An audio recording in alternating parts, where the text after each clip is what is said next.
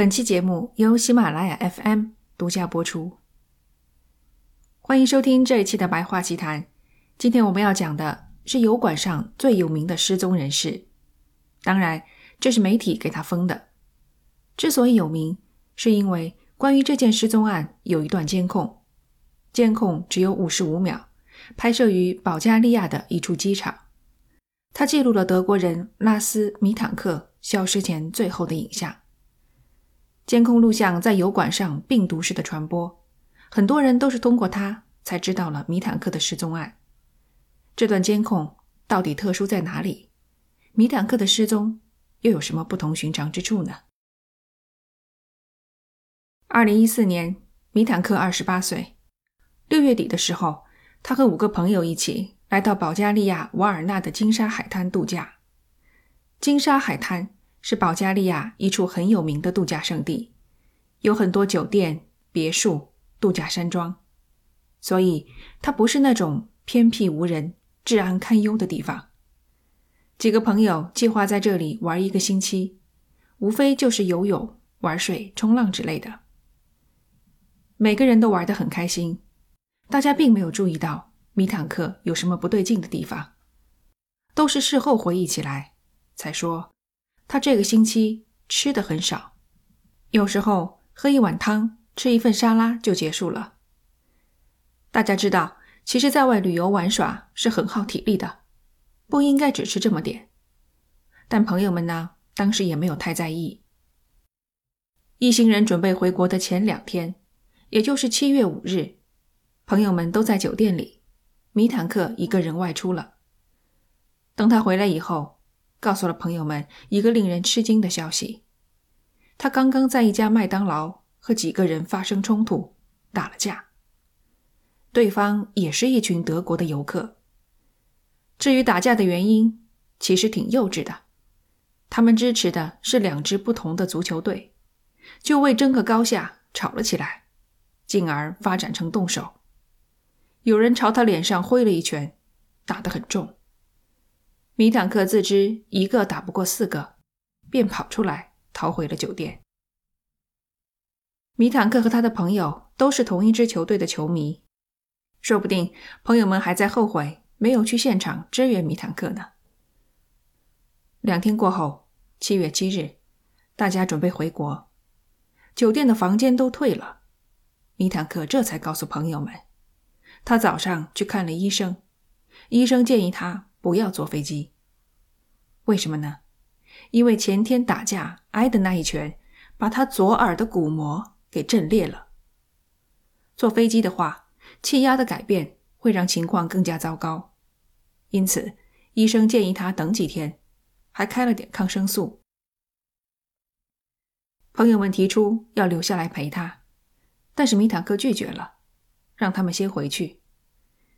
于是朋友们就先走了，留下米坦克一个人。酒店的房间已经退了，米坦克需要另外找个地方住。因为现在是度假旺季，酒店很难订。他最后找到了一间廉价酒店，就在机场的附近。到这里，一切都很正常。我想。假如米坦克表现出任何不对劲的话，朋友们应该也察觉得到。可是等到住进酒店房间，米坦克给母亲打了个电话。母亲回忆，电话里米坦克把声音压得很低，听上去非常紧张，让母亲关掉他的信用卡，还说自己被跟踪了，必须找个地方藏起来。母亲意识到儿子处在危险中，她吓坏了，赶紧给儿子订了一张第二天回德国的机票。米坦克没有给母亲追问的机会，突然挂掉了电话。晚上，母亲又收到米坦克发来的一条短信，短信内容就一个问句：“头孢呋辛五百是什么药？”头孢呋辛。正是医生给他开的抗生素，五百是指五百毫克。米坦克为什么会发这样一条短信给母亲？我们不知道。我查了一下头孢呋辛，是一种很常用的抗生素，没什么严重的副作用。警方后来查看酒店的监控，监控里的米坦克表现得十分焦躁，在大厅楼梯上上下下，还不时地往窗外张望，在电梯里躲藏。半夜一点过，他离开酒店，一个小时后才返回。没人知道这一个小时他去了哪里。七月八日清晨，米坦克打了个电话给母亲。说跟踪他的人已经跟得很近了。事后回想，母亲很后悔没有多问几个问题。当时米坦克的手机快没电了，他拦下一辆出租车到达机场，发了最后一条短信：“我刚到航站楼。”机场的监控便从这里开始。只见米坦克身穿黄色 T 恤、短裤，背一个双肩包。提着一只行李包，走进航站楼大门。从他的动作、神态来看，一切正常，既没有左顾右盼，也没有躲躲藏藏。进入机场，按理说米坦克已经安全了，只要坐上飞机，他就能彻底远离跟踪的人。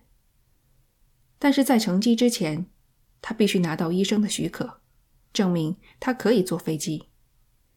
于是，米坦克在一名工作人员的指引下来到机场的医务室，见了一名姓科斯托夫的医生。科斯托夫医生回忆，米坦克看上去非常紧张不安。米坦克看上去非常紧张不安。他不理解，只是很常规的检查，怎么会把米坦克吓成这样？看了看耳朵。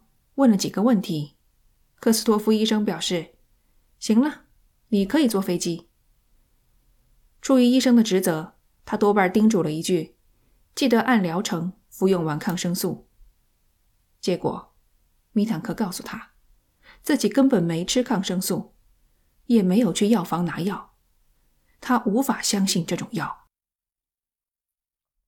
科斯托夫医生更不解了。这个时候。一个建筑工人走进了办公室。航站楼正在装修，所以这并不奇怪。没想到，米坦克忽然开始颤抖，喃喃自语道：“我不想死在这里，我必须离开。”紧接着，他猛地从座位上跳起，冲出了医务室，将背包和行李留在身后。监控中，我们能看到米坦克。从画面右侧冲出来，向大门口飞奔而去。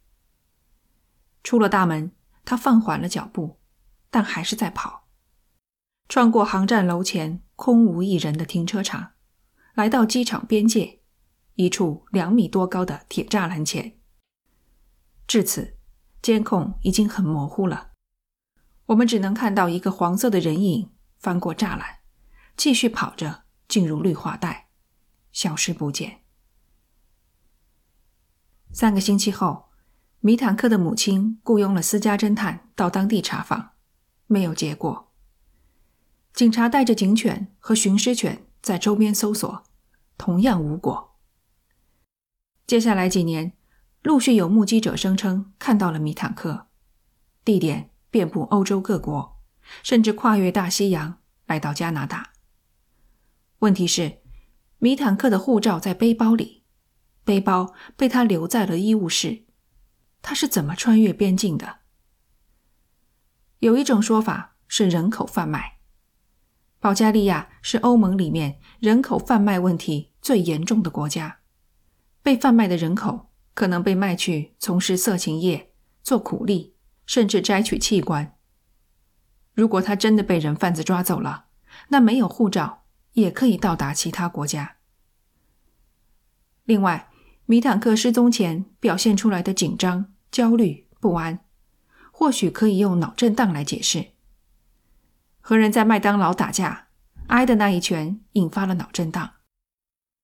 我看到有医生接受采访说，脑震荡引发幻觉是有可能的，只不过一般情况下，大脑要经历反复的击打，而且要等很长一段时间，不会一两天内就发展出来。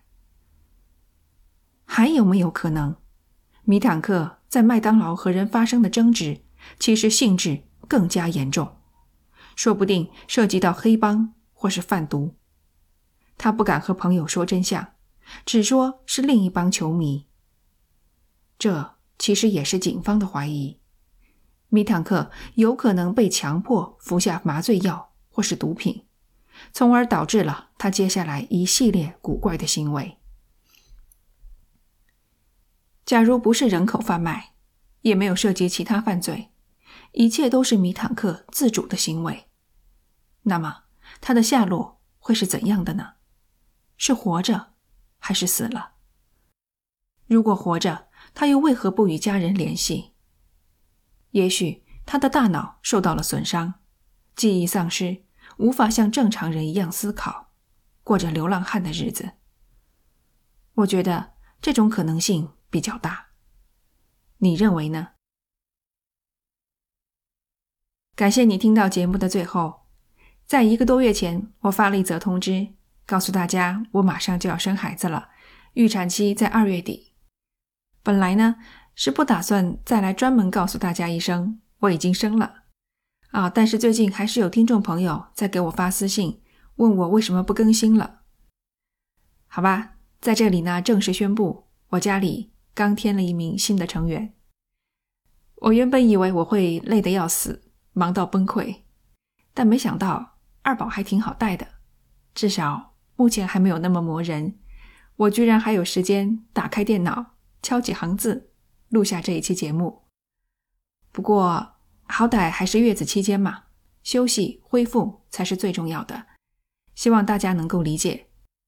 在这儿给大家拜一个晚年，祝各位新的一年都幸福、健康、快乐。